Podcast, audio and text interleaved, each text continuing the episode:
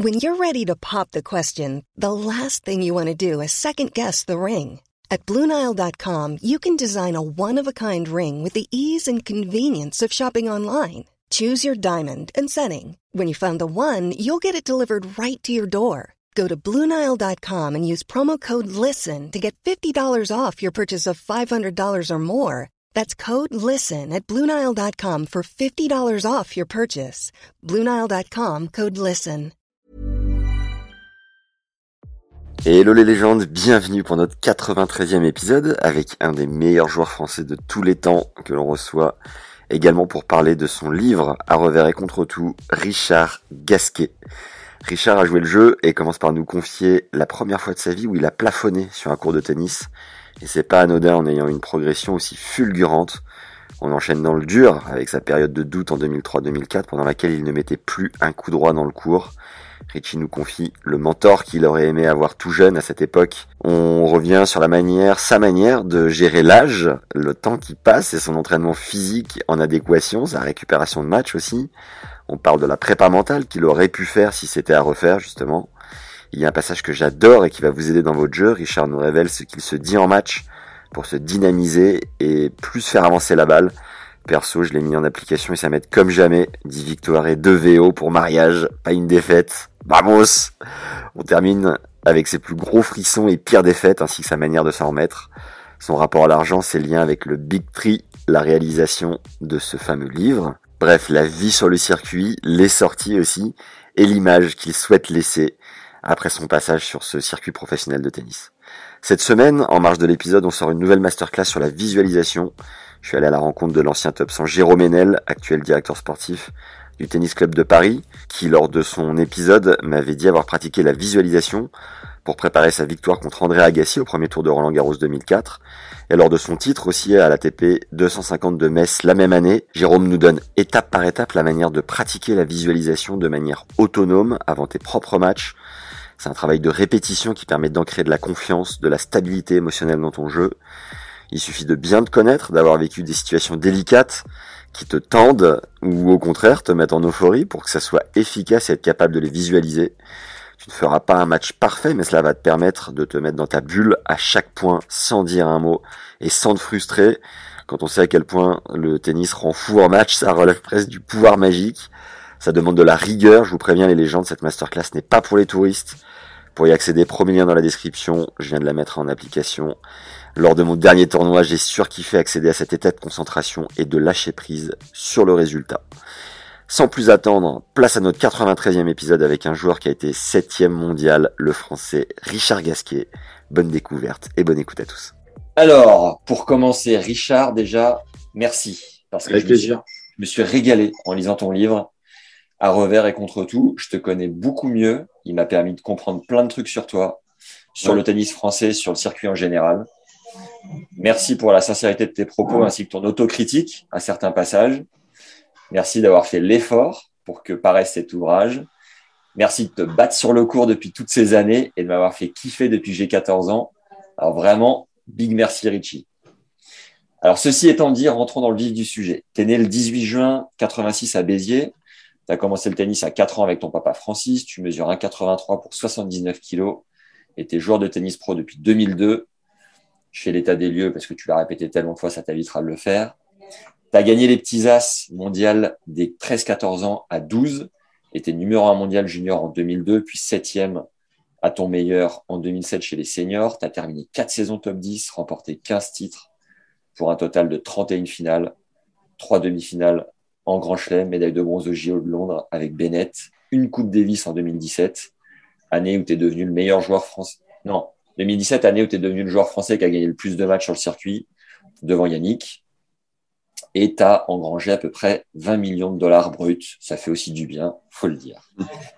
Ton plus gros frisson a été en night session sur le Arthur H, central de New York, et c'est 22 547 places. Tu es le deuxième plus jeune joueur de l'histoire à intégrer le top 100, à 17 ans et 3 mois derrière Rafa, 16 ans et 10 mois. Troisième plus jeune top 20 à 19 ans, pile derrière Rafa et Carlos Alcaraz, 18 ans et 10 mois. D'ailleurs, tu étais déjà 118e mondial le jour où Carlito est né, un 5 mai 2003. Merci pour le coup de vieux. dans le top 100 depuis avril 2005, soit plus de 800 semaines. Seul Rafa et Roger ont fait mieux à ce jour. Tu as démarré à l'époque de Sampras, que tu as joué une fois, et Agassi, ton idole d'enfance, contre lequel tu as perdu à Rome en 2005. Tu as traversé l'évolution du circuit avec beaucoup de désillusions, mais aussi de grandes joies et conseille d'avoir la sensation d'évoluer aujourd'hui aux côtés de cyborgs inépuisables. Est-ce qu'on doit ajouter quelque chose en particulier, Richard, à cette présentation? Non, écoute, super, tu as, tout bien résumé, Il n'y a pas rien à dire sur ta présentation. Bon, j'ai fait, euh, j'ai fait sortir le Marc Maury en moi, sachant que dans ton livre, tu, tu rappelles avec un peu d'ironie que de temps en temps, les speakers euh, te présentent en disant que tu as gagné euh, les juniors à Roland et le double mix avec Golovin. Et tu dis, vous êtes sympas les gars, mais c'est les deux titres qui, qui me servent le moins. Quoi.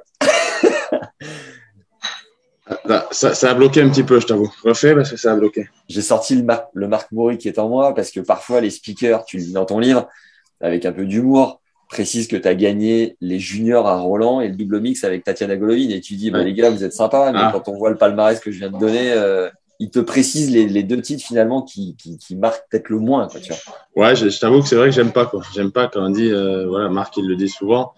Là, tu as gagné les juniors et le double mix. C'est vrai que, bon, voilà, on, se marre de temps en temps, mais les autres, Nicolas Mahut et tout, je dis que moi aussi, j'ai gagné deux fois Roland Garros ça m'arrive de le dire, mais bon, je t'avoue que ouais, les juniors, ça me hmm.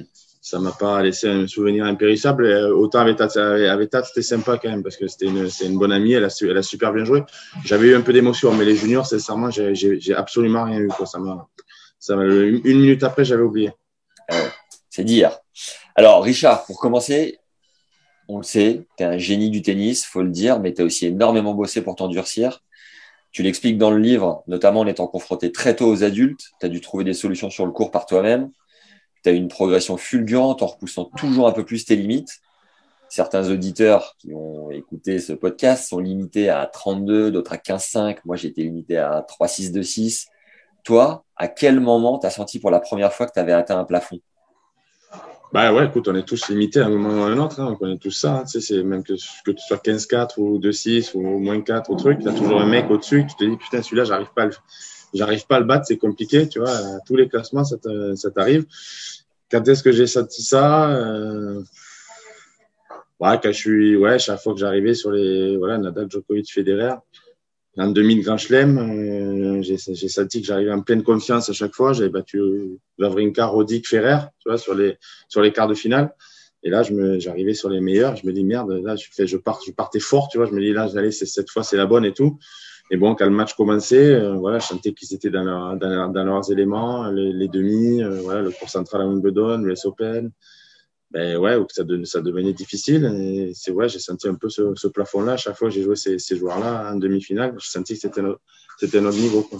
Ça veut dire que dans ta carrière, avant d'arriver en demi-finale de Grand Chelem, tu as senti une progression constante et pas de frein particulier. Quoi. Non, chaque fois que je. Bon, je l'ai pas je l'ai fait trois fois, hein, je l'ai pas fait non plus ces quatre fois, mais, mais non, je pas senti de, sur, les, sur les joueurs que je t'ai cités, euh, à part ces trois-là. Euh, j'ai pas senti de frein, de frein particulier. Quoi. Je, je, je, gagnais, je perdais avec les autres. Mais sur ces trois-là, c'est vrai que j'ai senti des, un truc très très dur. D'ailleurs, les chiffres le prouvent. Hein. J'ai perdu plus de 60 fois sur ces mecs-là. Et ouais, j'ai senti que c'était, c'était très très difficile. Quoi. Et, oui, c'est là où, où, où j'ai vu que c'était, c'était compliqué d'aller, d'aller plus haut. Quoi. Tu dis euh, à un moment dans ton livre que ton coup droit n'appartient même pas aux 200 meilleurs joueurs du circuit et que ça s'est ancré pendant ta période de doute en 2003-2004, tu mettais mettais plus une dedans et n'arrivais pas à confirmer les attentes beaucoup trop fortes placées sur toi. Comment est-ce que tu as réussi à en sortir de cette période de doute? Bah, C'était compliqué. Euh, jeune, j'ai eu un peu de, soucis. De temps en temps, à 16, 17, j'ai eu un peu de. Ça a été un peu dur parce que je m'attendais à, voilà, il y a eu des défaites, quelques désillusions et j'avais j'avais une image tellement de mecs qui jouaient voilà, qui étaient très très forts, qui allaient gagner un grand chelem et tout, c'est des attentes qui sont compliquées quand tu es jeune et j'aurais aimé à ce moment-là vraiment avoir un mec euh, ouais, très solide autour de, autour de moi qui qui m'aide, qui est un peu les qui connaissent un peu les rouages de ce de ce jeu-là, un petit peu de bah, des attentes, de la pression, euh, des médias, un peu de, de ce que tu comment tu dois progresser et tout. Voilà, je, je considère qu'il m'a manqué un peu ça à un moment donné. Et, euh, pour sortir de cette période de doute, du coup, et, ouais, ouais je me suis battu, quoi. Voilà, tous, les jours, on a des moments de doute. Au tennis, on a beaucoup de doutes. Hein. Tu, le sais, à tous les classements, tu as, as, des doutes, quoi. forcément, plus tu es au niveau, plus tu as des doutes. Mais ouais, c'est un truc euh, qui est compliqué, la perte de confiance et tout. Ça arrive à, tout le monde à un moment donné, ça t'arrive. Donc euh, voilà, il faut être fort, essayer de se bah, de bien de bien réfléchir pourquoi et tout, et gagner des matchs et après voilà se calmer un petit peu, bien s'entraîner et après, ça, ça revient. Mais c'est vrai qu'à 17 ans, j'ai eu une petite période de doute qui m'a, fait un peu mal pour, pour la suite, mais j'ai réussi quand même à bien me, bien me remettre. Mais c'est vrai que ça a été compliqué à ce moment-là. Tu disais que tu faisais des heures et des heures de panier de, de coups droits, et pour autant, euh, ça allait pas. Tu t'as fait quoi? T'as rétrogradé? T'as as joué contre des mecs un peu plus faibles pour te refaire de la confiance? Il y a eu un non, petit mais je dis, ouais, j'avais j'avais très bien joué jeune. Après, je commençais à perdre un petit peu. J'avais pris des coups, voilà. Donc, ça, ça, avait, ça, avait, ça avait joué un peu sur mon moral. J'avais, ouais, ouais, ça, ça, ça a joué un peu sur mon moral. Voilà, quelques défaites un petit peu. J'avais eu beaucoup d'attentes jeunes. J'avais pas réussi à confirmer à certains moments et tout, et ça avait joué sur mon moral et un peu sur, sur ma technique et voilà, sur ma, sur le calme un peu que je pouvais ressentir sur, sur le cours. J'étais beaucoup plus nerveux et tout, donc ça ça m'avait pas aidé. Mais bon, voilà, je me suis beaucoup entraîné, je me suis repris. Et après, forcément, c'est revenu et j'ai recommencé à, à nouveau vers 18 ans très très bien joué. J'étais centième euh, mondial et je suis euh, trois quatre mois après j'étais douzième parce que justement j'avais retrouvé ce calme un petit peu et, ça m'avait fait du bien pour euh, voilà pour, remonter au classement. Tu parles de quand tu dis il m'a manqué quelqu'un qui aurait pu t'épauler à, ce moment-là, quelqu'un qui connaisse ce, milieu, les travers et tout ce qu'il faut surmonter. Tu cites Carlos Alcaraz qui est entouré par notamment Ferrero. Toi, tu aurais aimé avoir qui à tes côtés? C'est compliqué, mais j'aurais aimé avoir Grosjean, hein, Sébastien Grosjean, j'aurais aimé l'avoir plus jeune. Tu vois, j'aurais aimé avoir, ouais, à 17 ans, je pense que ça m'aurait fait du bien d'avoir un mec comme, comme lui, ou un ancien joueur qui a très très bien joué, euh, qui connaît tout, euh, qui connaît la pression, qui connaît les, ce qu'il faut faire pour progresser, euh, les, résultats, qui connaît le jeu. voilà, quelqu'un de très solide. Et ouais, j'aurais bien aimé avoir ce, ce mec-là, mais c'est vrai que j'ai souvent entendu les anciens joueurs dire, j'aimerais bien revenir à ma à ma période, quand j'avais 16, 17 ans, aujourd'hui, avec tout ce que je sais à 34 ans et tout, j'ai souvent entendu Guy Forger le dire. Je me dis, mais Marc, qu'est-ce qu'il veut dire? Mais en fait, je comprends très bien. Aujourd'hui, avec l'expérience que j'ai à 34 ans, j'aimerais bien revenir, enfin, 34 à 36 ans, j'aimerais bien revenir, euh, j'aimerais bien revenir, euh, tu vois, ces, périodes-là, avec tout ce que je sais aujourd'hui. J'aimerais bien revenir dans ma jeunesse un peu, justement, pour. Euh, il y a eu, deux, trois périodes que ça aurait pu être, mieux géré. Ça te fait un coup de te dire que tu as 36 piges ou ça va? Ah ouais, quand même, hein, ouais, ça passe, 36 ans. Ah, c'est monstrueux, je pensais pas jouer déjà à cet âge-là, je pensais pas que je serais capable. Mais bon, je joue, je joue encore, mais oui, forcément, ouais, 36 ans, ça commence à faire. Tu penses que tu vas nous faire une petite crise de la quarantaine ou tu devrais les passer euh, les doigts dans le nez?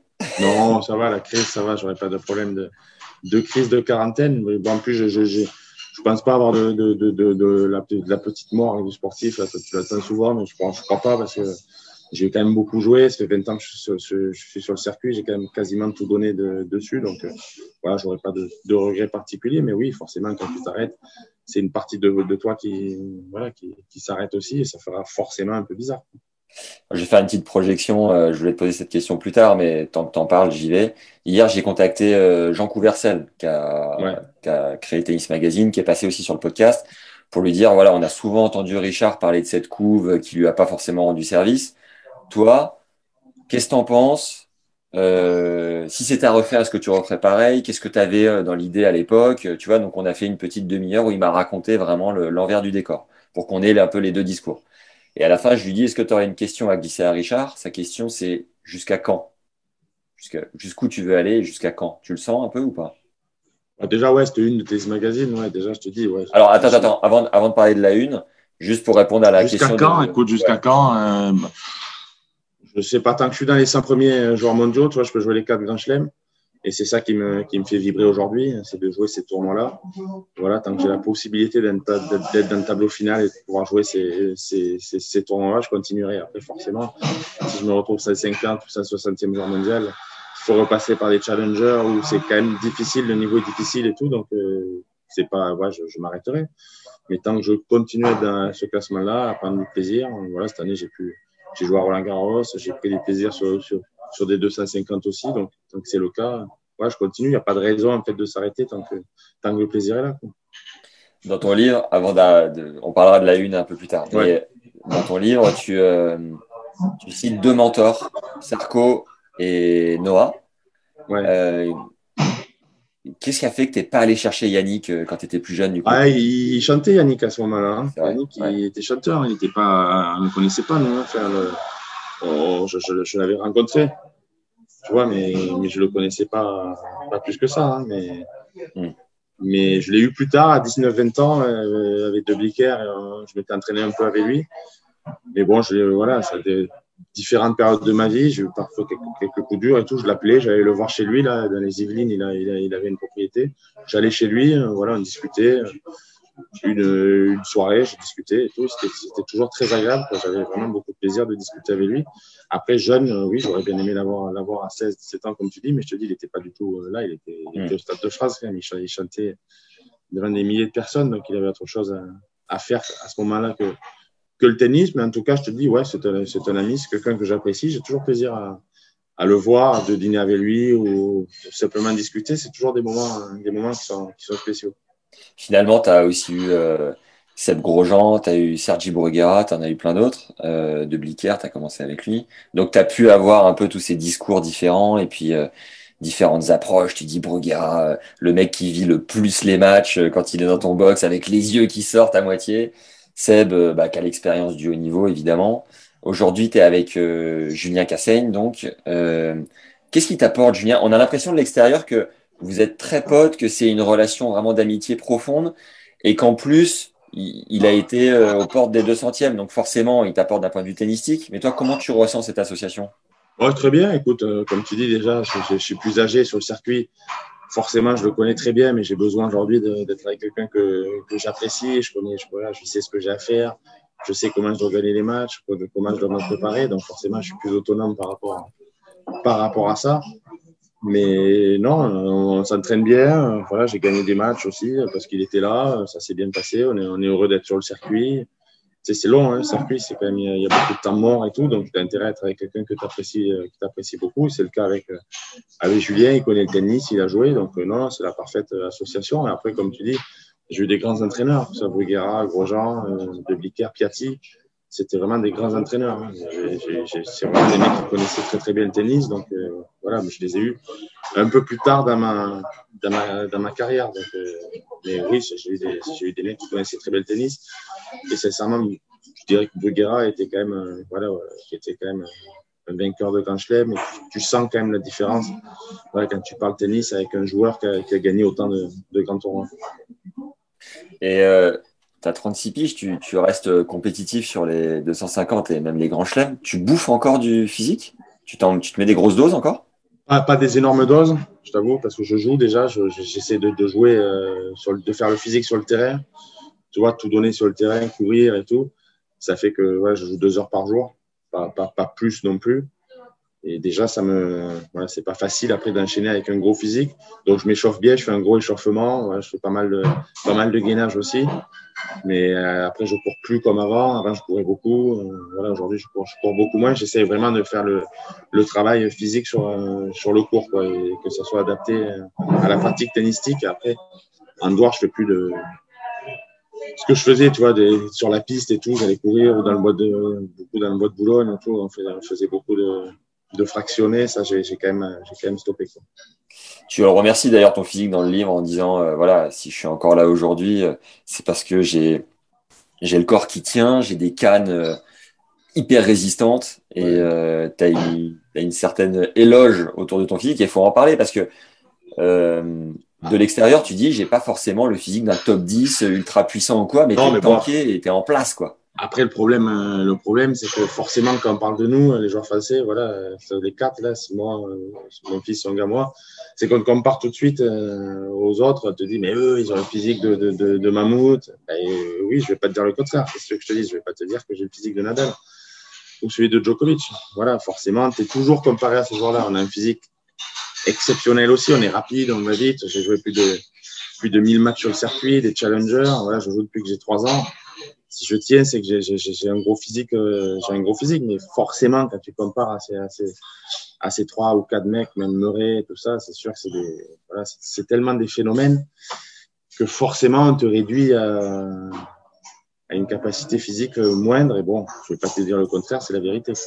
Aujourd'hui, quand tu te réveilles, tu sens les années qui passent, tu as, beaucoup plus de courbates qu'avant. Comment t'es le matin après un gros match quoi? Mal, mal, un match tout court. Sérieux à ce point-là Il y a des fois où c'est difficile. Quand tu n'es pas blessé, ça va, mais quand tu sors de blessure, franchement, c'est dur à l'époque. quand tu as 22, 23, tu, tu, récupères, il n'y a pas de problème. Tu vois, tu te blesses, tu joues. Mais là, ouais, c'est dur. c'est le corps, le corps, c'est compliqué. j'ai eu pas mal de soucis de dos, j'ai eu une pubalgie. c'est dur quand tu es, es, âgé au tennis, que tu as fait une grosse carrière. Forcément, à 31, 32, 33, tu payes. Et après, pour rester à notre âge et tout, faut vraiment être euh, voilà, sérieux et avoir vraiment la passion du jeu pour continuer parce que, parce que physiquement, c'est dur. Je ne vais pas te dire que voilà, c'est un travail de tous les jours. Hein. Tu vis avec ton corps toute la journée. Tu as mal, tu as des douleurs, mais bon. Un rapide break, mais nous à like dès maintenant si t'es sur YouTube, 5 étoiles sur les plateformes audio. Ça nous aide comme jamais à faire connaître l'épisode et découvre notre masterclass dédiée à la visualisation pour entrer dans ta bulle de concentration en match et ne plus en sortir dans le premier lien en description et ensuite on y retourne. je me souviens dans le livre d'Agassi, il disait euh, sur son dernier US Open, il, dormait à moitié sur la moquette, même la moquette tellement il avait mal au dos et que le matin c'était euh, une momie, le gars, il craquait de partout. Toi, là, tu viens quand même d'enchaîner Roland. Là, tu étais sur Terre la semaine dernière, donc tu as quand même du fond.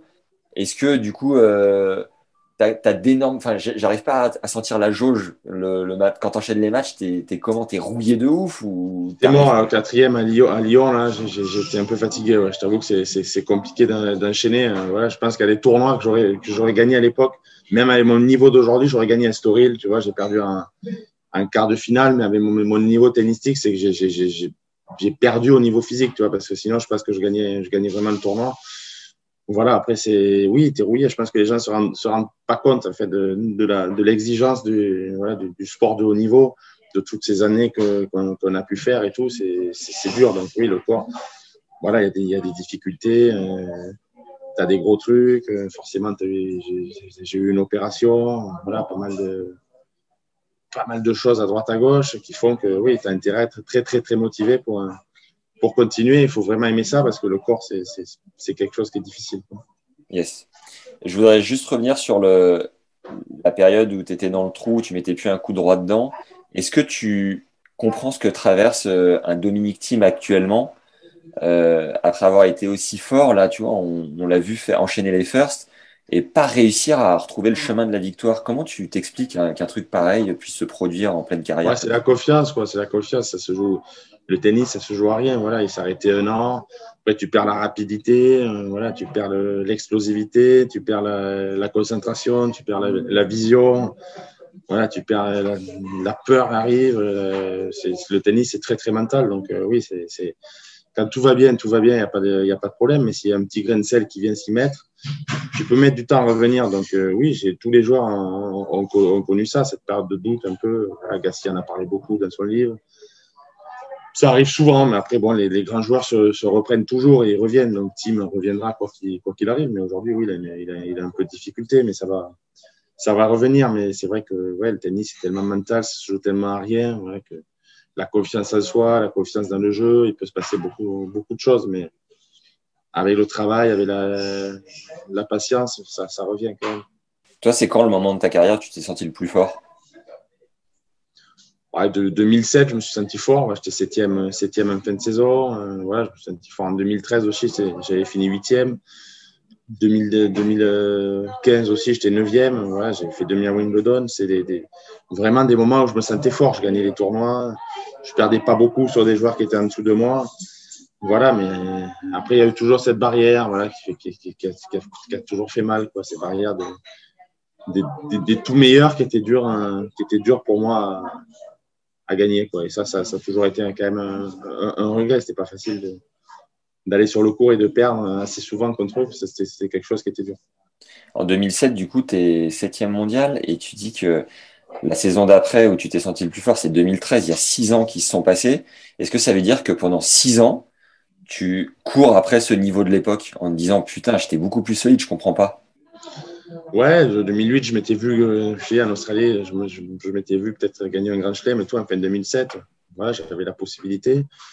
Ça s'est pas fait. Après, tu perds un peu confiance, tu perds des matchs. Deux, trois trucs qui arrivent après. Le temps, le temps passe vite. Hein. C'est ça, le temps, le temps, il passe vite. Hein. C'est un truc qui est.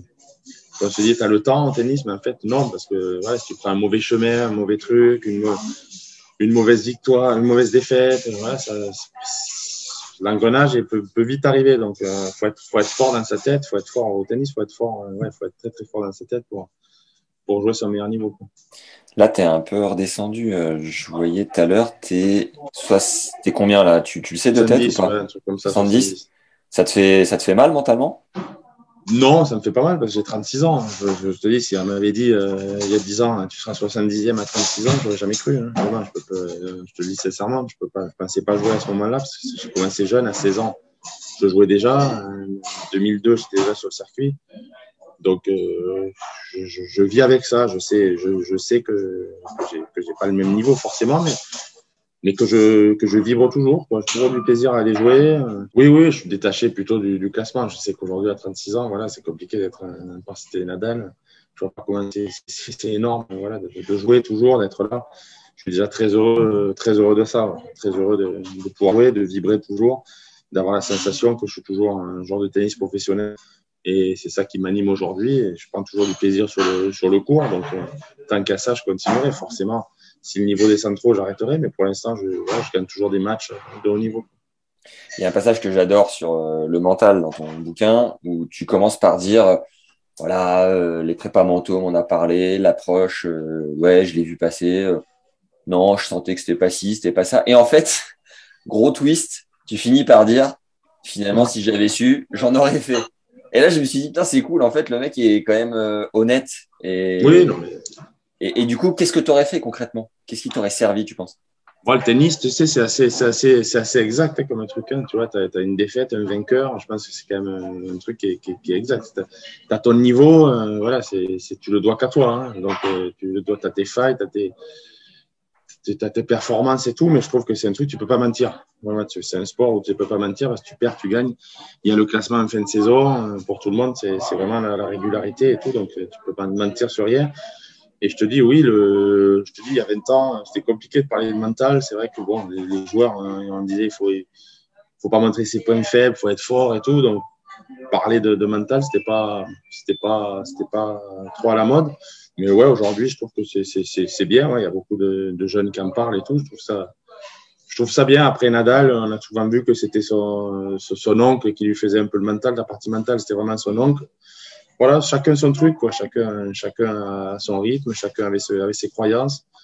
Mais je pense que oui, on voit Medvedev et tout qui, en parle souvent et tout. Donc, euh, chacun avance comme il veut, mais je trouve ça bien aujourd'hui, oui, de, travailler le mental.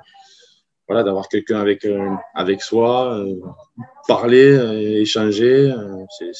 c'est bien pour le, pour, le, pour le sportif et encore plus quand tu es jeune, notamment aujourd'hui quand tu as 30 ans, ça va, mais quand tu as, 17, 18, 19, je pense que c'est bien de se livrer, d'avoir quelqu'un, d'avoir confiance en quelqu'un. Je pense que c'est important et je pense que c'est un truc où tout le monde peut progresser. Et je trouve qu'aujourd'hui, on en parle beaucoup, c'est bien.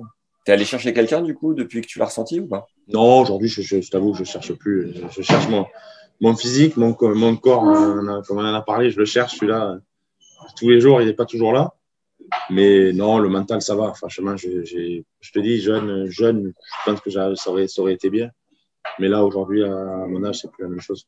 Julien, Julien te dois, toi, te, servir un peu de confident, même aujourd'hui. Enfin, tu dois, je suis sûr que tu arrives à te livrer à lui sans aucune barrière. Oui, bien sûr. Non, non, mais je me livre et tout. Voilà, c'est pas pareil. J'ai plus de, j'ai pas de doute aujourd'hui. Voilà, j'ai pas de, de, de questions que tu es adolescent, tu peux avoir et tout, ça peut être plus difficile pour, pour se construire et tout. À mon âge, franchement, j'ai pas de, pas de souci particulier de, de ce côté-là. Quand je perds, c'est vraiment parce que j'ai mal joué ou que, j'étais moins bien physiquement, mais c'est pas, pas un problème de tête.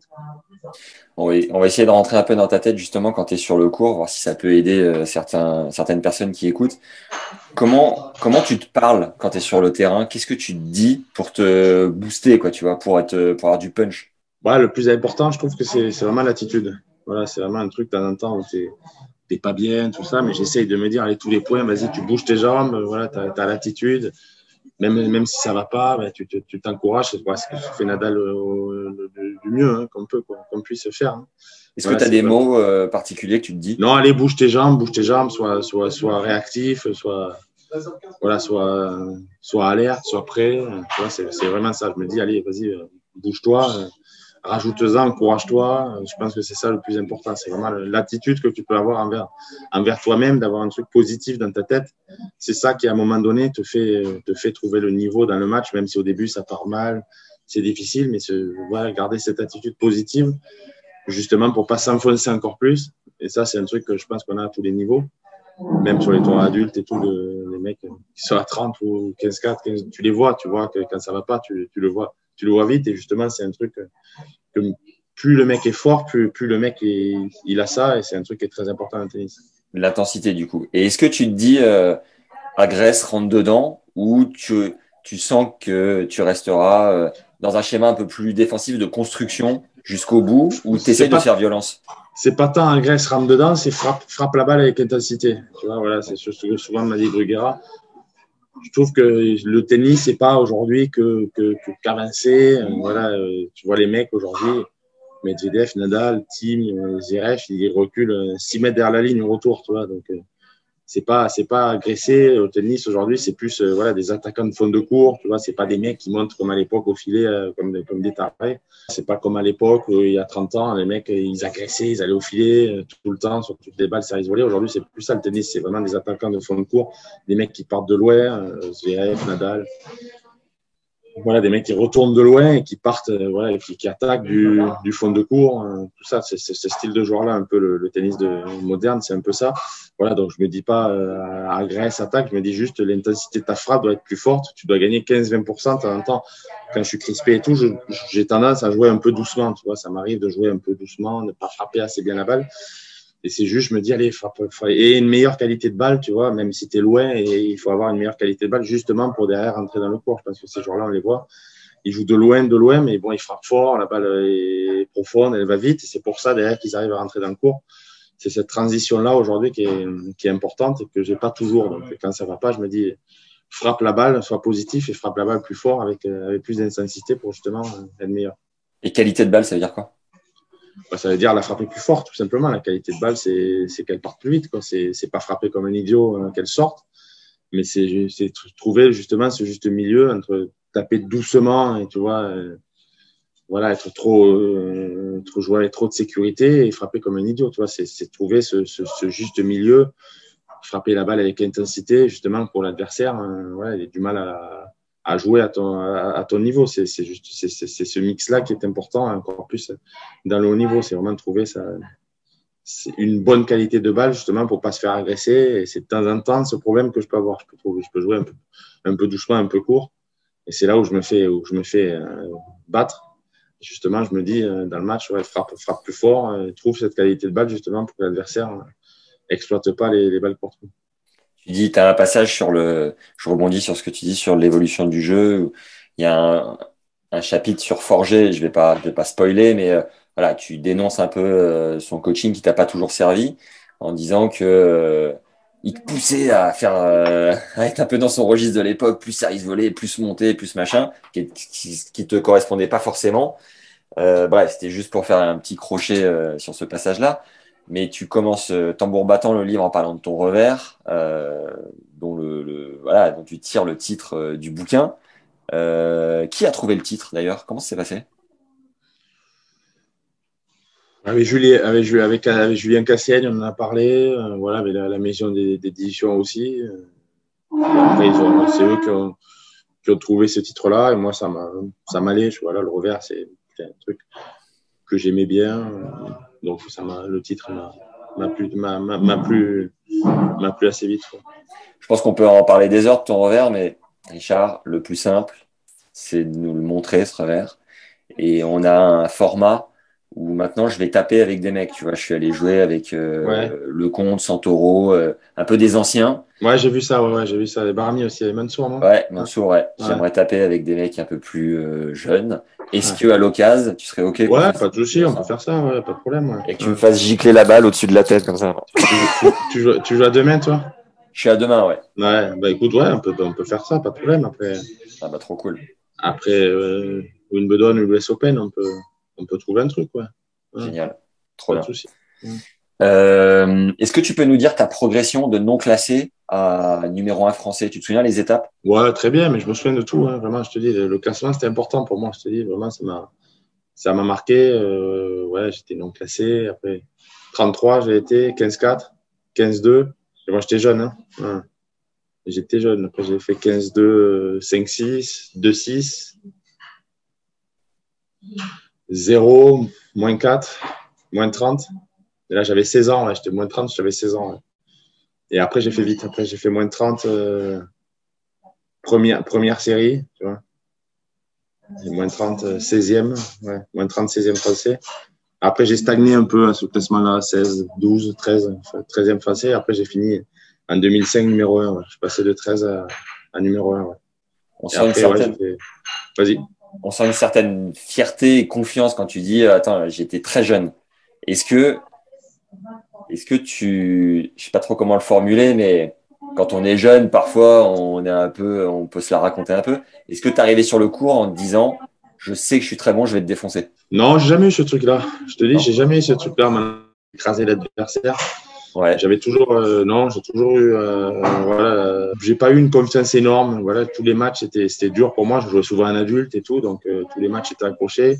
J'ai dû me battre euh, pour battre des, pour gagner les, les mecs. Tu vois, j'étais jeune, pour gagner les matchs en adulte et tout. J'ai dû toujours me battre. Voilà, forcément, quand j'arrivais dans ma catégorie d'âge, c'était plus facile, mais je jouais toujours euh, des, des mecs euh, dans les dans les clubs dans le sud de la France. Tu vois, les, les matchs adultes, des mecs qui voulaient me battre et tout. J'ai j'ai j'ai dû toujours souffrir quand même pour euh, pour gagner, tu vois. D'accord. Donc euh, non, j'ai toujours eu cette euh, voilà cette humilité là par rapport euh, par rapport au match que, que j'allais jouer. Plutôt, j'ai pas eu j'ai pas eu dans ma carrière un manque d'humilité. Je pense pas que c'est un truc qu'on puisse me reprocher. Mais après non, mais même de confiance ou quoi, j'aurais dû limite plus en, av- en avoir plus. Étant adulte et tout, un truc un peu à l'américaine, un peu, tu grosse confiance en soi et tout. C'était pas mon, c'était pas mon truc. Tu as dû mettre quelques branlées quand même chez les jeunes. Oui, chez les jeunes, j'en ai mis beaucoup, forcément, forcément. J'en ai mis, j'en ai mis beaucoup, mais après, je te dis, je jouais souvent avec, je jouais euh, catégorie euh, deux ans de plus que moi, donc euh, enfin, là, je m'étais plus débranlé, c'était, c'est- c'était, difficile, donc euh, je jouais pas ma catégorie d'âge, mais avec ouais, les, les, les mecs plus âgés, donc il y avait, il y avait des- quand même des matchs compliqués. Et quand tu as atterri numéro 1 français, tu t'es dit, euh, tu as, eu un truc de dire, oh, haut Non, je te dis, oui, ça m'a fait marrer. Ça m'a fait marrer un peu parce que, parce que forcément, tu commences au bas de la pyramide à non classé et tu finis numéro un français. Oui, sur des, je sais pas combien il y a de, de joueurs en France, il y en a énormément. Donc oui, c'était, c'était un beau, un beau clin d'œil, mais après, après les années après, j'ai fini numéro un français, ça m'a, ça m'a, ça m'a rien fait non plus. C'était l'ATP qui, qui comptait, tu vois. Voilà, c'était, je savais même pas si j'étais numéro un, numéro deux. À un moment, c'était Joe qui était numéro un. Après, je suis passé numéro un.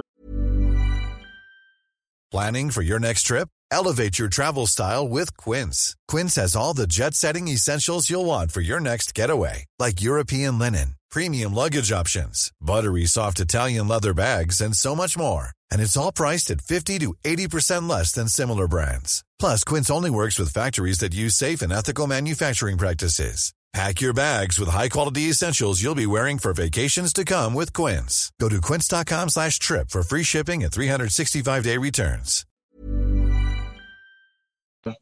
ça m'a jamais rien fait. Franchement, c'est vraiment l'ATP qui était important. Euh, top 10, voilà, top 10, ça a été un vrai, un, un vrai cap, un vrai truc. Mais bon, le classement français, ça, après, ça m'a pas, ça m'a pas fait plus que ça. Quoi. Il y, a un, moment- il y a un moment du bouquin que j'aime bien où tu dis, euh, quand j'étais petit et qu'on faisait les. T'adorais jouer au foot. D'ailleurs, euh, à un moment, tu répondais à une interview sur un tournoi et le journaliste a tourné la tête, tu t'es barré faire une... un match de foot. Et tu disais à l'époque, ce qui est ouf, c'est que c'était toi qui étais un peu le leader, qui faisait les équipes, qui choisissait, c'était toi qui, qui menait un peu les troupes.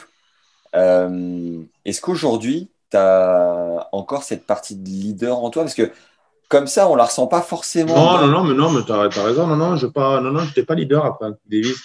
Il y a eu les Coupes Davis beaucoup. Je m'entendais bien avec tout le monde. J'étais, j'étais bien avec, euh, avec tous les, avec tous les joueurs. J'ai eu cette particularité-là plutôt, tu vois, c'était bien avec tout le monde. Mais j'étais pas leader de l'équipe. Autant ça, c'était, c'était, c'était quand même Joe ou, le capitaine. Mais c'est, moi, j'étais, je, je, je, voilà, il y a eu Yannick après. J'étais bien intégré à chaque fois, tout le temps, toutes, toutes les, toutes les équipes, j'étais bien intégré. Je m'entendais bien avec, tout, avec tous les mecs, mais j'ai jamais été leader de, de l'équipe. J'ai jamais, ça jamais, comme tu dis, ça n'a jamais été mon, mon truc. Mais par contre, je m'entendais bien avec tout le monde et j'étais, j'étais bien apprécié dans, dans l'équipe avec les autres joueurs, mais leader, c'était pas, c'était pas moi. Je pense que si tu avais, si avais percé dans le foot, euh, tu aurais, gardé ce truc-là plus dans le foot, non? Non, je crois pas. Je crois pas que c'était mon, mon truc jeune, je l'avais, mais après, j'étais pas leader dans les équipes, vraiment. J'étais, j'étais bah, surtout en c'est là où on peut le voir, parce que c'est là où ça compte, c'est là où c'était difficile. Mais je m'entendais bien avec tous les mecs, quoi. J'étais, j'étais bien dans l'équipe, voilà. Mais leader, c'était, c'était Yannick après, et, et ça a été Joe avant. Quoi. Et tu, tu racontes euh, ce qui t'a donné vraiment envie de devenir champion, c'est cette euh, cassette, je crois, sur la Coupe Davis 91 que tu regardais en boucle, que tu connaissais par cœur. C'était quoi ton moment préféré de cette cassette? Bon, c'était le compte, quoi. Le compte, a fait un match incroyable. Hein. L'ambiance qu'il y avait, euh, voilà, c'était quand même énorme. c'était magnifique, quoi. La cassette, j'ai aimé, ouais, j'ai beaucoup aimé cette cassette. Je l'ai beaucoup, beaucoup regardé, vraiment. C'était surtout le compte contre Sampras qui était un match, un match énorme. Il y avait la motivation, le truc, les coups de tennis qu'il a réalisé et tout, c'était, beau. Et c'était quoi le premier moment à toi où tu t'es assis au changement de côté, as entendu des pa, pa, et tu t'es dit, waouh, c'est mon tour. Moi, surtout à Roland Garros, quoi. C'était, c'était beaucoup, euh, beaucoup à Roland Garros que j'ai, que j'ai connu ça le, la première fois, voilà, en 2002 contre Costa, à Monaco aussi, cette année-là, en 2002, euh, même chose, quand j'ai joué Safine et tout, c'est là où j'ai vu, où j'ai vu euh, le, ouais, le début un peu de, de, ces, de ces Richard, Richard, et c'est vrai que ça a toujours été magnifique, après, surtout en Davis, à Lille, à Lille et tout, je me souviens à Lille, il y a eu des moments exceptionnels, quand on jouait les finales. Oui, la Belgique, euh, voilà, le double et tout, c'était incroyable, hein, il y avait 26 000 personnes, c'était la Suisse aussi quand je jouais Federer c'était au-dessus de tout, quoi. Au niveau ambiance, au niveau, au niveau monde et tout, parce que c'était quand même 26, 27 000. C'était, ça avait rien à voir avec 15 000 personnes, tu vois. Voilà, Roland Garros, c'est 15 000. Là, t'arrivais, c'était quand même 28 000 personnes, je me souviens. Donc, quand tu rentrais dans le stade, que tu voyais le truc, moi, c'était quand même euh, assez fou, quoi.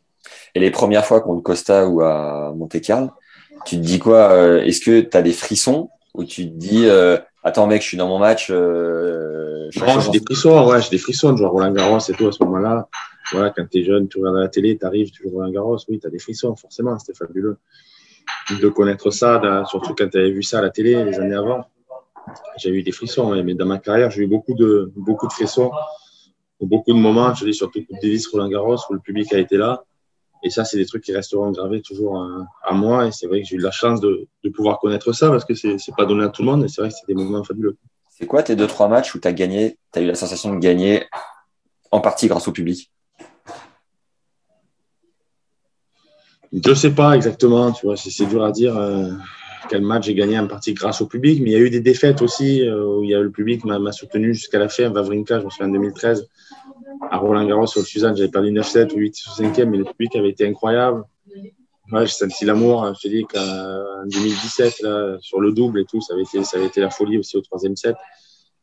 C'était descendu, voilà, des, des, des, travées et tout. Il y avait, il y avait beaucoup, beaucoup de monde qui, qui m'encourageait pendant le double. Même sur Federer, quand j'ai perdu, c'était fou aussi. Donc, euh, il n'y a pas toujours eu que des victoires, mais j'ai eu des moments vraiment où j'ai été encouragé énormément. Et c'est vrai que c'était, c'était très impressionnant. Suite à une défaite comme celle de Vavrinka dont tu parles, et que tu ressens vraiment de l'amour, donc tu joues plus que pour toi, tu joues pour tout un pays, tu joues, enfin c'est incroyable. Ouais, tu, Les, joues pour le, stade. Ouais. Le lendemain, ouais, un stade et puis les gens derrière la télé, je peux dire ça, ça en fait du beau monde. Mais les lendemains, comment comment comment on se remet d'un truc pareil? Est-ce que tu dis ouais, je suis défait? Est-ce que tu rumines Comment, comment tu gères? Comment ça se passe?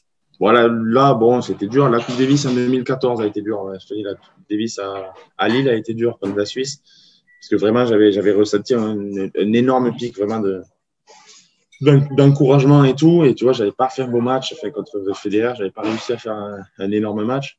Et le lendemain, j'avais vraiment une descente. Quoi. Vraiment, j'étais seul, euh, j'étais seul à Paris, euh, chez moi, je me souviens, et, c'était, ça avait été, ça avait été, ça avait été dur. A un petit passage anecdote dans le, dans le podcast. Euh, si, tu, peux nous en partager une ou deux. la première que je demande généralement, c'est la pire galère que tu as eue sur le circuit secondaire, qui est un circuit avec des conditions parfois un peu douteuses. Bon, toi, tu as eu la chance de le, de le traverser, mais est-ce que tu as vécu des galères sur ce circuit-là? Je l'ai traversé assez vite hein, quand même, le circuit euh, secondaire, je l'ai traversé assez vite. Mais euh,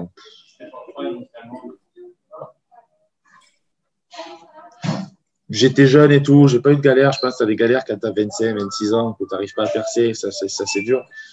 Mais moi j'étais jeune et tout, voilà, les juniors, j'étais avec les amis, euh, donc j'ai pas eu, j'ai pas eu tant de galères. Ça reste quand même des, voilà, des, les satellites, ça avait été dur, forcément, tu as des hôtels pourris, tu vois, c'est c'est compliqué, mais, mais j'ai passé ça, passé ça assez vite. Après, j'ai pas eu des énormes galères. Les, les, galères que tu partages dans le livre, elles sont, elles sont drôles et on pense pas que tu es comme ça. C'est ton rapport au bruit. Ah, ouais, ouais, Aujourd'hui, tu deviens ouf euh, quand tu es dans ta chambre d'hôtel et que tu entends du bruit. Et c'est marrant de te découvrir sous ce prisme-là un peu, un peu maniaque. Ouais, ouais, ça, c'est une galère. Ouais. J'ai eu plus, plus, plus tard, comme tu dis, tu vois, putain, c'était un truc, ouais, je sais pas pourquoi ça m'est arrivé, mais je dis, c'est un peu les hôtels, j'ai tellement fait d'hôtels, j'ai passé, pas, j'ai 36, 13 euh, ans, j'étais à l'hôtel déjà, donc, euh, tu vois, j'ai fait des milliers et des milliers de, de fait des centaines de chambres et tout, donc euh, forcément, à un moment donné, j'ai, voilà, je sais pas ce qui m'a, ce qui m'a pris, j'ai commencé à avoir le bruit, à entendre le bruit un petit peu, ça m'a, ça m'a dérangé, et après, je me focalisais que là-dessus, tu vois, donc, j'ai eu du mal, quoi. Ça, ça, ça, ça, a vraiment été une galère pour moi. Donc, euh, ouais, forcément, maintenant, dans les hôtels, j'ai la chance que ça soit les mêmes euh, année après année. Donc, euh, ouais, j'ai le numéro de chambre j'ai souvent la, la, même chambre. Et ça, ça c'est vrai que c'est une galère du circuit, tu vois, parce que tu voyages tellement, tu vois, les hôtels, les, les, les avions, les trucs, c'est quelque chose que les, les gens connaissent pas forcément. Tu dis d'ailleurs que tu as dépensé plus d'un million d'euros de, billets d'avion. Ça paraît fou. Tout le, monde, hein. tout le, monde, a réfléchi, euh, réfléchi 20 euh, trajets en Australie hein, pour, pour ton coach chez toi, 20, euh, fois New York, 20 fois Miami, 20 fois l'Asie. Tu vois, ça fait 20 ans que je joue, donc forcément, j'ai fait, voilà, j'ai fait, j'ai fait 20 fois les mêmes tournois, donc ça va très très vite. Hein. Ça va très très vite. Le circuit, c'est pas salarié, c'est pas, c'est pas le foot. Là, voilà, tu as une petite entreprise, tu as des kinés, fait un kiné, tu peux avoir un entraîneur physique, tu peux avoir le coach, en fait, tu as le coach. Donc, forcément, c'est d'investissement. Ouais. Après, j'ai eu la chance, oui, euh, quand tu es, es, bien classé, de, de, bien gagner ta vie, mais pour les joueurs un peu en dessous, c'est vrai que ça peut être compliqué. Quand, euh, tu as signé tes premiers contrats, euh, financièrement, tu t'es dit c'est bon, je suis à l'abri, je peux me concentrer sur le tennis. Qu'est-ce que tu as ressenti? Je me suis jamais trop penché sur le truc euh, financier. J'ai su que je jouais bien, tu vois, à 19 ans, j'ai su que j'étais j'étais 12e mondial. Voilà, donc j'ai su que ça que j'aurais pas de problème enfin voilà, financier, j'allais jouer 10 10 ou 15 ans, j'allais bien gagner ma vie, j'ai su assez vite, j'ai eu cette chance assez vite de de voir que j'allais bien jouer bien jouer au tennis. Donc ça ça ça j'ai jamais trop pensé. Je t'avoue que j'ai eu la chance justement de ne pas avoir eu à, à, penser à ça et de penser juste à la performance et essayer de, de progresser, mais ce côté-là, j'ai jamais trop à, réfléchir à ça. Est-ce que tu aurais une histoire sympa à partager avec euh, Rafa, Roger ou Joko? Que tu peux nous raconter un truc en dehors du cours, tu vois, sympa. Euh... La fois où tu es parti en camping avec Roger. Euh... non, on jouait à la PlayStation une fois avec Gaël, on jouait beaucoup à, à FIFA avec. Euh, moi, je jouais avec Gaël, tu vois, c'était à Barcelone à Barcelone, je jouais avec Gaël, et lui, c'était jouait avec moi, le roi de Monaco à l'époque, beaucoup à la PlayStation, tu sais, l'Argentin, ouais, donc on faisait les parties le soir dans sa chambre à Barcelone, et, on perdait un peu, c'était un jeu, moi je jouais pas beaucoup, je jouais à PES à l'époque, tu vois. Donc on arrivait sur le FIFA, on paumait, tu vois, on était, on était défaits, ouais. Avec Gaël, on était défaits, moi, on jouait, on jouait pas bien, mais eux, ils étaient, ils étaient comme des fous. Et Roger, il jouait avec vous? Non, non, non, c'était Monaco Nadal contre Gaël et moi. Ah, ok. Ah, Rafa, il, Rafa, touche, ouais. Rafa, il touche ça. il, jouait, il, jouait, bien, ouais. Il jouait bien. Je te dis, il jouait à FIFA. beaucoup à FIFA. On avait joué, on avait joué une semaine, une semaine, je me souviens, beaucoup à Barcelone. Et... Après, Federer, je le connais, je le connais un peu moins, tu vois. Nadal, c'était mon année, mon année d'âge et tout. Je l'ai vu plus un junior, ce genre de truc. Federer, je ne l'ai jamais trop côtoyé en dehors. Et Joko, c'est un pote ou collègue de travail? Je le connais pas bien non plus, mais c'est quelqu'un de, voilà, de, de, de, que j'aime que j'aime bien vraiment, qui a, une, qui a, une, qui a pas l'image qu'il mérite, tu vois, parce que c'est quelqu'un voilà qui, qui, qui, est humain, tu vois, qui voilà, qui parle beaucoup aux autres joueurs, euh, qui a toujours été poli, euh, qui a toujours été là. Moi, j'aime bien Djokovic vraiment, ouais. mais j'aime bien les trois. Je peux pas te dire que, que j'aime pas les que j'aime pas les mecs, mais Djokovic gagnerait à être connu parce que sincèrement, c'est un bon mec. D'accord. T'as ressenti quoi quand tu es allé t'entraîner à la Rafa Academy un hiver là? C'était pas la Rafa, c'était pas la Rafa Academy à l'époque. C'était en 2014. Ah. Ouais. Et à l'époque, c'était pas construit. Là, ça s'est construit en 2018 ou 2019. Tu vois. Ouais. Ça a été assez tard. Moi, quand j'étais allé, il, y avait, il avait juste un cours couvert, des cours extérieurs et une salle de gym chez lui. J'allais, j'allais à la gym chez lui, et- mais c'était pas, c'était pas des, des installations de folie. Hein, tu vois, ça a été le plus grand joueur de l'histoire. Mais il avait pas, il avait pas 50 cours, il avait pas 50 salles de gym. Voilà, c'était, c'était plutôt archaïque. Il y avait un cours couvert, il y avait des cours dehors, euh, mais bon. euh, voilà, c'était très sérieux. Il jouait, il jouait beaucoup. Il partait, je me souviens pas mal à Barcelone parce qu'il avait des trucs promotionnels beaucoup. Il arrivait, il sortait de l'avion, on allait jouer. euh, il il s'arrêtait jamais. Il avait une énergie, c'était, c'était irréel, quoi, vraiment.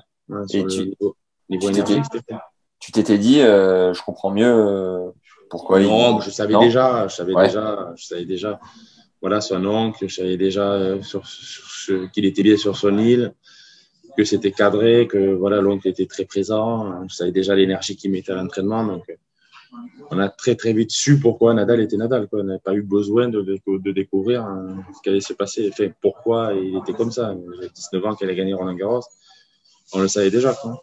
Il est réputé pour mettre que des sacs euh, à l'entraînement. Tu, tu, tu avais du rythme quand même euh Oui, non, maintenant il Ouais. fait très bien, à l'entraînement il met des sacs, donc il fait les sacs, il les met dedans. hein. Ouais. Il, il les met dedans, les, les sacs. Et du coup, Rafa, tu lui envoies un WhatsApp, il te répond euh, dans la journée. Oui, j'ai eu euh, aller écrire pour, le, voilà, pour la préface du livre. Ouais. Et oui, il m'a répondu, euh, bien sûr, ouais, c'est son numéro. euh, voilà, c'est bon, c'est écrit très, très, très peu. hein. C'est une fois par an, ou tous les deux ans, mais voilà, je peux l'écrire. Il n'y a, pas- il y a pas de. Ouais, je, je le connais depuis toujours, hein, depuis que j'ai 13-14 ans. C'est vrai que ça en jette, On euh, ça en jette d'avoir la préface de Rafa Nadal. Ouais, c'est très bien. hein. Je suis très, très heureux, euh, très heureux que ça soit lui qui l'ait fait parce que bon, forcément, mon histoire, elle est raccrochée à la sienne. Bon, elle est raccrochée un an, hein, à 13 ans. Hein, parce qu'après, j'ai pas fait 22, 22 grands chelems, je, je dis absolument pas ça, mais bon, on m'a souvent comparé très jeune à lui et on a, on a le même âge, on a 15, jours- 15 jours de différence. Donc, euh, voilà, je suis content, très heureux que ce soit lui qui ait, qui ait fait la préface. Justement, le projet du livre, pour y revenir, comment c'est venu? Bon, j'ai lu pas mal de livres de sportifs jeunes. euh, j'ai- j'ai- lu beaucoup. euh, voilà, donc ça me faisait plaisir d'en faire un et je voulais le faire en, en jouant, tu vois, parce qu'après, quand, quand tu t'arrêtes, bon, voilà, j'ai pas envie de d'en faire un. Là, je trouvais que c'était le bon moment. Et si- s'il y a des jeunes qui peuvent le lire et tout, temps ça m'arrive qu'il y ait des jeunes qui, qui me disent qu'ils ont aimé le livre et tout, ça me fait plaisir, tout simplement. le, La coécriture avec euh, le journaliste de l'équipe, Franck Ramella, comment ça s'est passé? Bon, on a parlé beaucoup, euh, on a beaucoup parlé. Après, il faisait le, le- il mettait ça en forme un peu en écriture et moi je corrigeais, je voyais ce que, ce, que j'aimais, ce que j'aimais mo- moins et tout. Donc, euh, ouais, c'est, lui qui écrivait. Après, c'est moi qui corrigeais beaucoup. En tout cas, on a fait beaucoup de, voilà, d'entretiens pendant un an- une, une année. On a beaucoup, beaucoup parlé, beaucoup échangé justement pour, pour que ce livre en pleine forme. Et pourquoi lui? Bon, il me connaît depuis toujours. Il m'a suivi, tu vois, avec l'équipe, il m'a suivi depuis, depuis toujours. Donc, euh, je trouvais ça bien que ce soit un mec qui, me connaisse bien, qui avait fait beaucoup d'articles sur moi, même s'il n'a pas fait que des articles super. Hein. C'était pas l'équipe, il, m'a fait des, des, des torchons. Il m'en a, fait aussi, hein, euh, Franck. Il y a pas, je lui dis souvent d'ailleurs, hein, il m'a pas fait que des, articles magnifiques. Hein, mais, bon, il me, connaît bien. Je sais que voilà, je l'apprécie. Et, c'est, un très bon journaliste. Il a la passion du jeu, il écrit bien et tout. Euh, voilà, donc ça me faisait plaisir de le faire avec lui. Et t'as gratté toi aussi un petit peu ou c'est lui qui a tout écrit? Non, c'est lui qui a écrit. C'est lui qui a écrit, mais c'est moi qui corrigeais. euh, c'est moi qui corrigeais et qui, qui, voilà, qui relisait tout et qui, qui, qui mettait la forme un peu des, des phrases aussi. Quoi. Voilà, il y a eu un peu les deux. Et il te fait du bien ce livre d'avoir sorti euh, parce que tu t'as C'est pas thérapeutique, c'est pas un truc thérapeutique, c'est pas un truc thérapeutique, c'est juste que ça me, je suis content de le faire. S'il y a des jeunes qui peuvent le lire, qui ont la passion du tennis, voilà, qui ont, qui ont envie de découvrir un peu, ça me fait plaisir de, de le faire aussi pour ça. Mais après, c'est pas, c'est pas un truc thérapeutique. Ça fait bien longtemps que j'ai fait mon, mon autocritique et tout. Et je dis le tennis, c'est, tu te couches tous les soirs en te demandant hein, voilà pourquoi tu as perdu, euh, comment tu peux être meilleur et tout. Donc ça fait bien bien longtemps que je me suis posé cette, cette question-là. Alors avant de parler de la couve de tennis il y avait une anecdote, là j'ai repris mes notes. L'anecdote avec l'italienne à Monaco, une fille. Euh... À Rome, à Rome. Ah c'était à Rome. Une fille sur laquelle tu avais flashé. Euh, Est-ce que ça t'est souvent arrivé de tomber sur des filles euh, qui flashaient sur toi en tournoi? Bon, attends, je vais pas te dire ça. Hein. Je vais pas, te, je vais pas avoir la prétention de dire qu'on flashait sur moi. Loin de là. Bah, hey, Richard. Euh, loin de là, loin de là. Mais bon, voilà, t'es jeune. Euh, on était, on était jeunes. Il y avait beaucoup, il y avait d'autres joueurs. Voilà, on a fait les juniors. Forcément, tu rencontres d'autres joueuses et tout. Voilà, au début du, ou dans d'autres pays, oui, forcément, quand tu es jeune, tu as 20 ans, 21 ans, voilà, tu joues au tennis, tu as, du monde sur les tournois. Donc, oui, on a, on a, on a vécu des, des, beaux moments et on aura, on aura forcément des, des bons souvenirs, que ce soit avec, avec voilà, avec, avec d'autres joueurs. Avec Joe, on a joué beaucoup de juniors. Donc, oui, on a, on a des moments gravés à vie, forcément, ensemble. Et c'est vrai que c'est beau de se le raconter quand on se voit.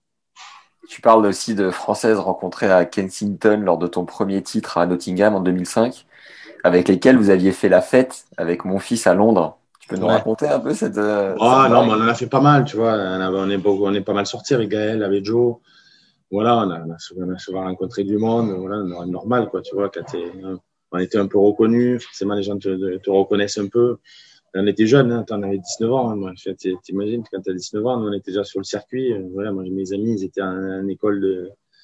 On fait un fac de, à droite à gauche. C'est une vie totalement différente. Donc, euh, on était tout jeunes et forcément, oui, on, est sorti un peu, soit à New York, à Londres et tout. On a passé des, des bons moments. Après, forcément, le tennis, t'as pas, pas beaucoup de temps. Euh, voilà, pas mal de stress autour, pas mal de pression. Mais oui, en temps, ça nous arrivait de, de relâcher un peu et de sortir. Et forcément, on a des beaux souvenirs.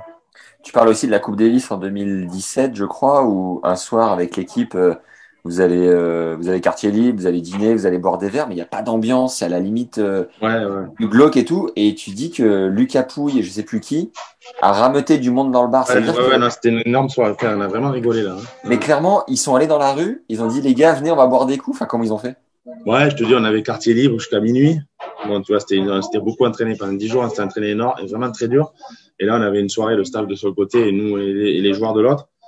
Et on on se trouvait pas, tu vois, en début de soirée, vraiment pas, c'était une semaine avant la Davis, hein, c'était une semaine avant la finale, hein, des contre les Belges, tu vois, on était à Lille, début, pas, grand monde et tout, on dîne un peu notre côté, de notre côté, pas grand monde, et bon, on va pour rentrer à l'hôtel, et là, on s'arrête, je te dis, dans un bar, on s'arrête dans un bar un peu, pas grand monde et tout, et, et bon, euh, il y avait Lucas, ouais, Lucas, il, est allé dans le bar d'à côté, il était allé dans la rue et tout, il avait ram, ram, ram, un peu tout le monde. Et ouais, il avait été très bon. Franchement, il était, c'est, Lucas, c'est ouais, c'est quelqu'un de, là-dessus, il est très, il était très, il était très fort. Il a beaucoup de convivialité et tout. Il est hyper, hyper agréable, hyper sympa et tout. Donc, euh, il avait été bon. Il avait ramené un peu, un peu tout le monde. Avec Joe et tout. On avait pendant une heure, il y avait, il y avait beaucoup, beaucoup de monde dans le bar ensuite. Et ouais, on avait passé un bon moment. Vrai, il y avait Beneteau, on était tous les quatre. Il y avait Beneteau, euh, Joe. Lucas et moi, on était tous les quatre. Là, je sais, on avait rameuté, rameuté beaucoup de monde. C'était juste à côté de l'hôtel et c'est vrai que c'est un très très bon souvenir. Et à ce moment-là, ça, ça te saoule pas trop, toi, d'être euh, considéré un peu comme la star parmi plein de gens qui doivent se dire Ah putain, il y a Richard, machin et tout? Ouais, On a fait, je veux pas. Ah, on a l'habitude, voilà, on est reconnu. Voilà, le tennis, c'est un sport qui est connu. Moi, je suis connu depuis, depuis assez jeune aussi. Donc, c'est quelque chose que j'ai intégré. Hein. Forcément, après, Joe, Joe était très très connu. Ouais.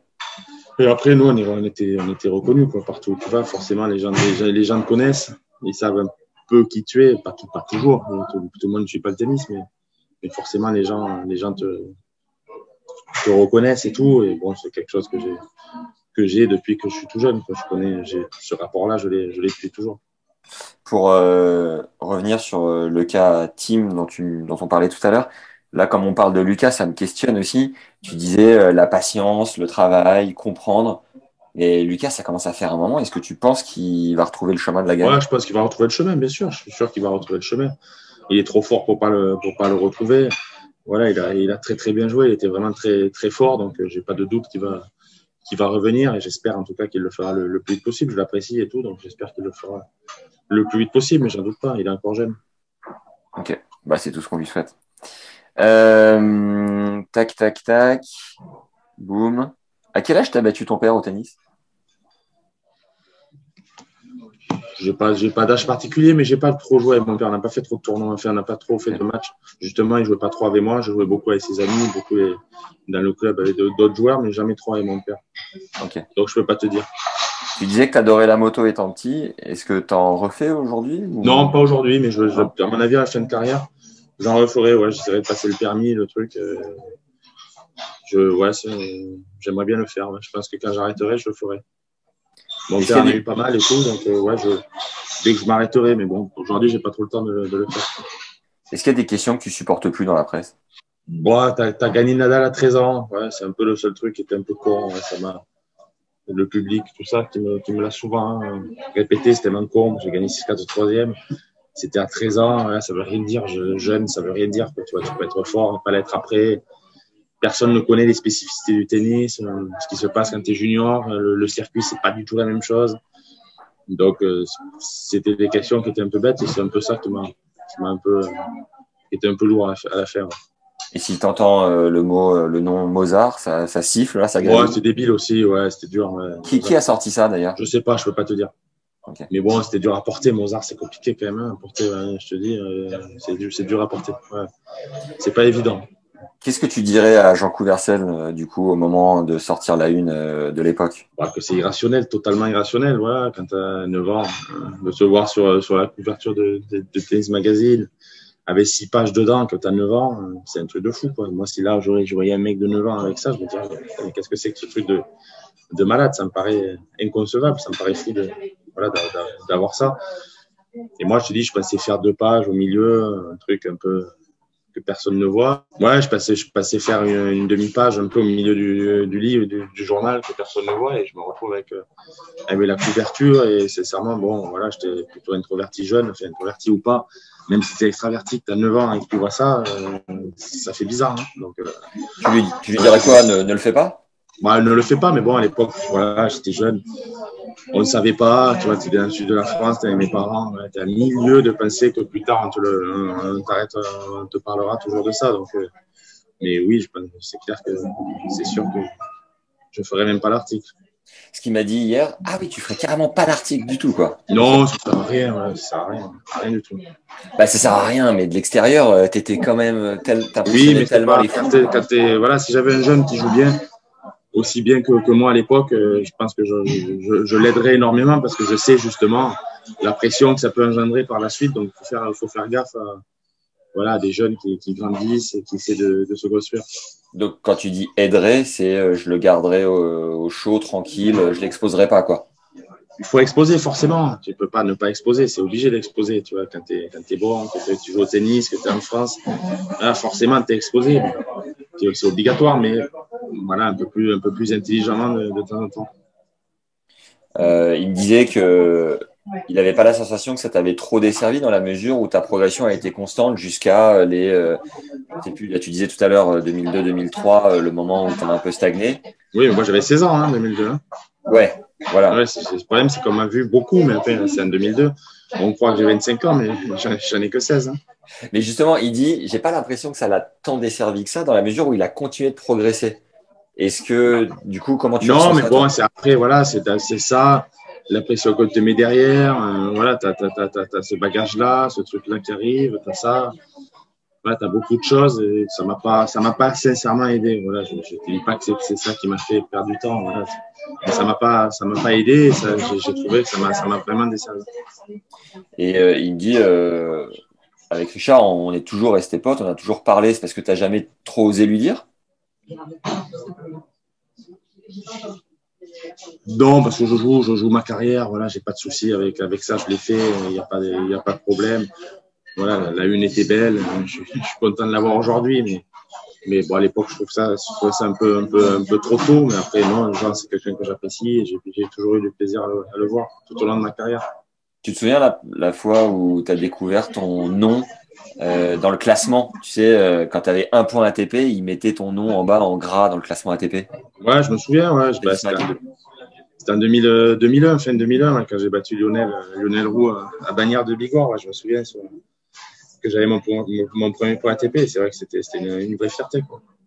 D'ailleurs, tu dis euh, que tu découvrais ton classement sur le Minitel en tapant 36-15 FFT. Bah ouais, beaucoup, tout le temps. Ouais. Mythique. Tu, tu, peux nous dire le, la fois où tu te souviens le mieux, de, où ça t'a, je sais pas, ça a le plus marqué? Non, mais tous les jours, je me réveillais tôt, euh, vraiment pour regarder le classement. À 5 heures du match, j'étais réveillé pour aller sur le Minitel. Je ne sais plus à quelle heure ça sortait, à 7 ou 8 heures. Tu vois, ça sortait pas si tôt que ça. Même 9 heures, je sais plus exactement. Mais en tout cas, j'attendais le truc avec, avec impatience. Je savais pas le classement hein, à l'époque. Je savais pas quel classement j'allais être et tout. Donc, euh, non, non, ça m'intéressait beaucoup. C'était une vraie passion. C'était jusqu'à quel âge que tu regardais sur le Minitel?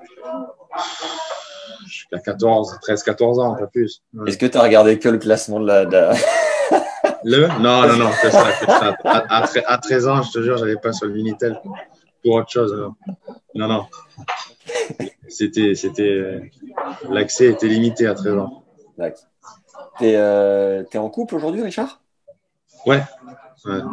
Et euh, t'as envie d'une vie de famille? Comment tu t'y Oui, bah, forcément, oui, forcément. Maintenant, c'est plus, plus de possibilités. Euh, plus de facilité. Voilà, quand tu es, sur le circuit. Je, jugeais que c'était difficile pour moi, d'avoir du. Quand la personne travaille et tout, que tu voyages beaucoup, euh, avoir des enfants et tout, qu'il faut faire voyager, c'était pas.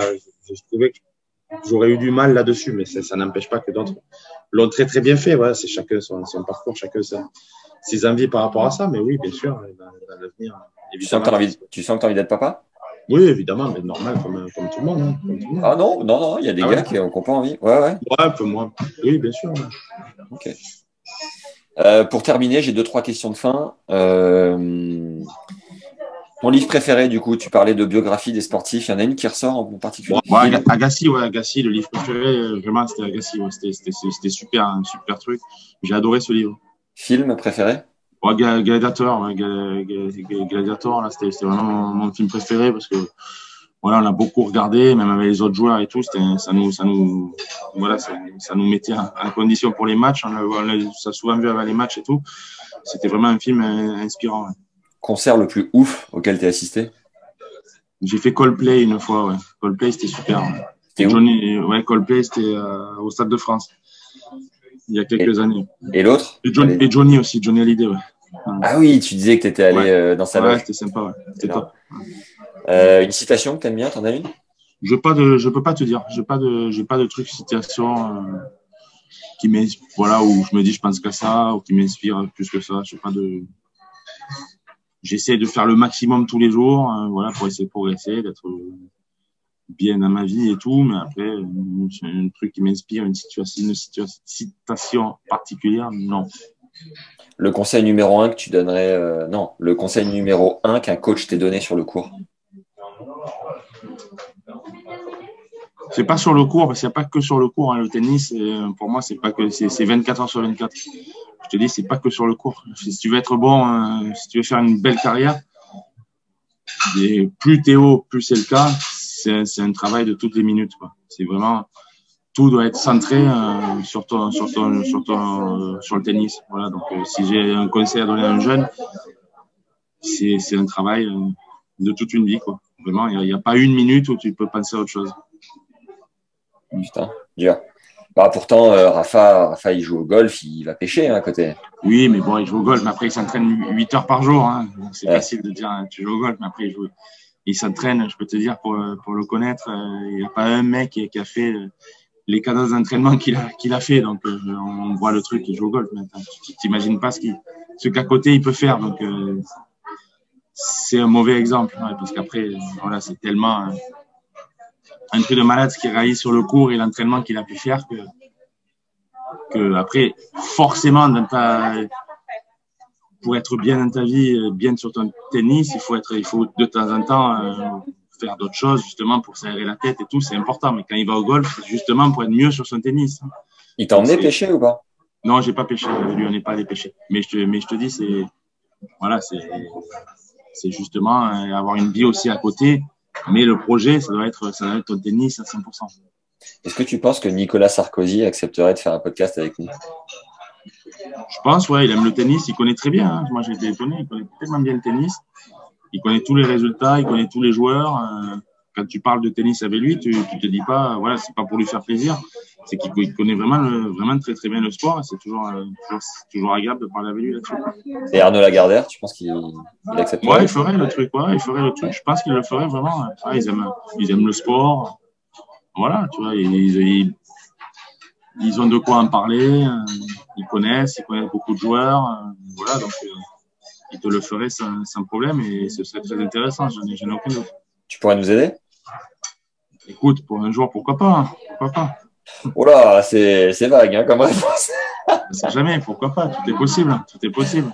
Ok. Euh, le truc, le truc le plus extraordinaire que tu as vécu euh, dans ta vie?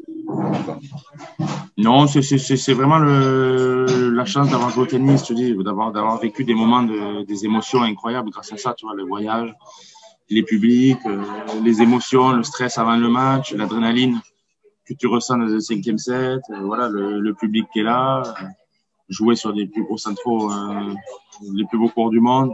C'est plus justement ça, quoi, tu vois, qui fait que j'ai eu une vie fabuleuse. C'était énormément de chance d'avoir vécu ça. Quand on dira euh, Richard Gasquet, quand tu seras retraité, tu t'aimerais qu'on dise quoi de toi? T'aimerais laisser quoi comme, comme image? Non, de bon joueur de tennis, voilà, de bon joueur de tennis, euh, qui a fait le maximum, euh, voilà, qui, était agréable à regarder jouer, qui a laissé quelques émotions euh, dans le public. voilà, c'est tout simplement si les gens ont pu apprécier mon tennis et passer de bons moments grâce à ça, c'est ça le plus important pour moi. T'as comment, kiffé commenter pour Roland là? J'ai kiffé, euh, j'ai kiffé, c'était bien, commenter c'était bien. Après, c'est un vrai métier, l'intonation, ce genre de trucs. Je pense que je dois progresser. Mais après, euh, j'ai bien aimé. Je te dis, j'ai eu des retours plutôt, plutôt bons. En tout cas, ça m'a fait plaisir. Mais j'ai eu la chance aussi d'avoir le match Nadal Zverev qui était monstrueux. Ouais. Après, malheureusement, ça s'est arrêté. Mais c'était, c'était tellement énorme que c'était un plaisir. J'étais, ouais, j'étais vraiment dans le match.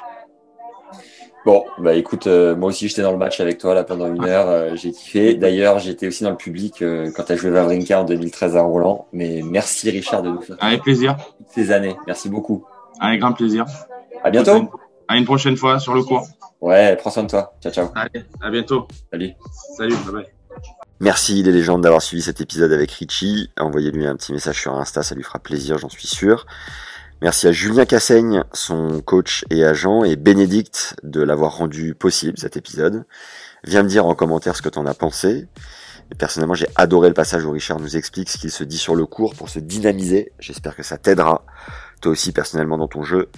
Pense à nous mettre 5 étoiles sur Apple Podcast et Spotify. Ça fait monter le podcast dans le classement et nous permet d'avoir de beaux noms au micro pour continuer de te régaler. Je t'invite vivement à checker la page dédiée à la masterclass sur la visualisation avec Jérôme Enel qui nous donne étape par étape la manière de la pratiquer de manière autonome avant chacun de tes matchs. C'est un travail de répétition qui permet d'ancrer de la confiance, de la stabilité émotionnelle dans ton jeu.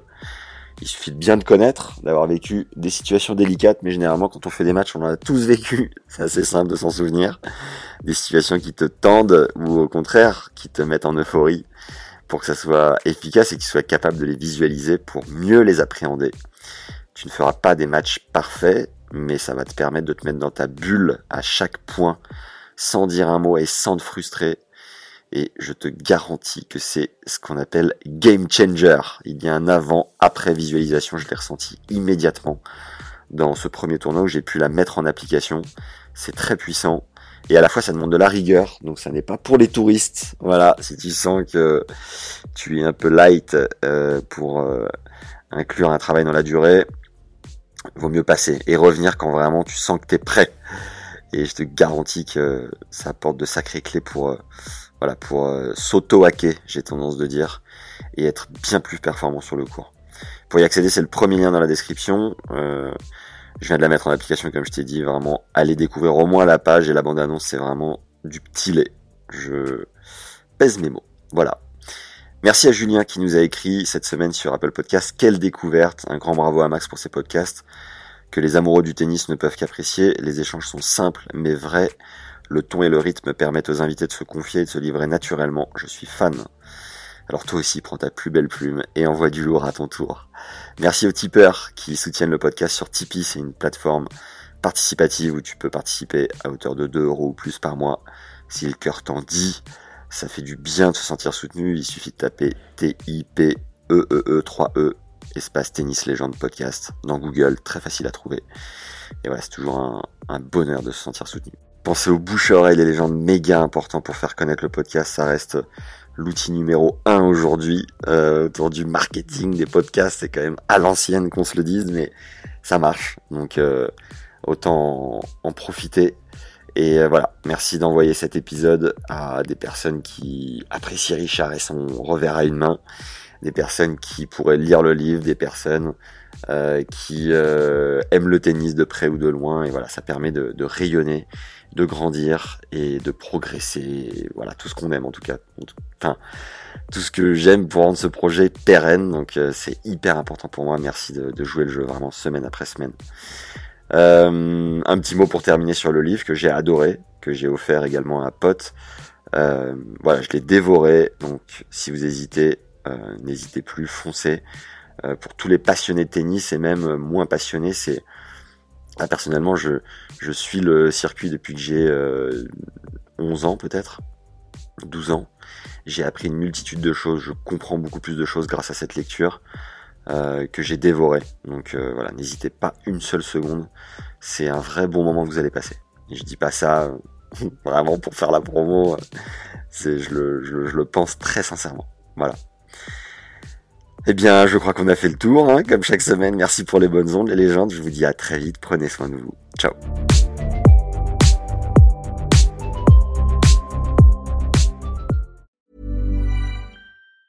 Want truly hydrated skin? Midosia's Body Care Breakthrough Hyaluronic Body Serum. It's clinically proven to increase hydration by 161%. It's lightweight, fast absorbing, and delivers 24 hours of hydration for silky smooth skin without any sticky afterfeel. Treat your skin to clean, vegan skincare from Osea. Get 10% off your first order with code SUMMER at OseaMalibu.com. That's O S E A Malibu.com code SUMMER.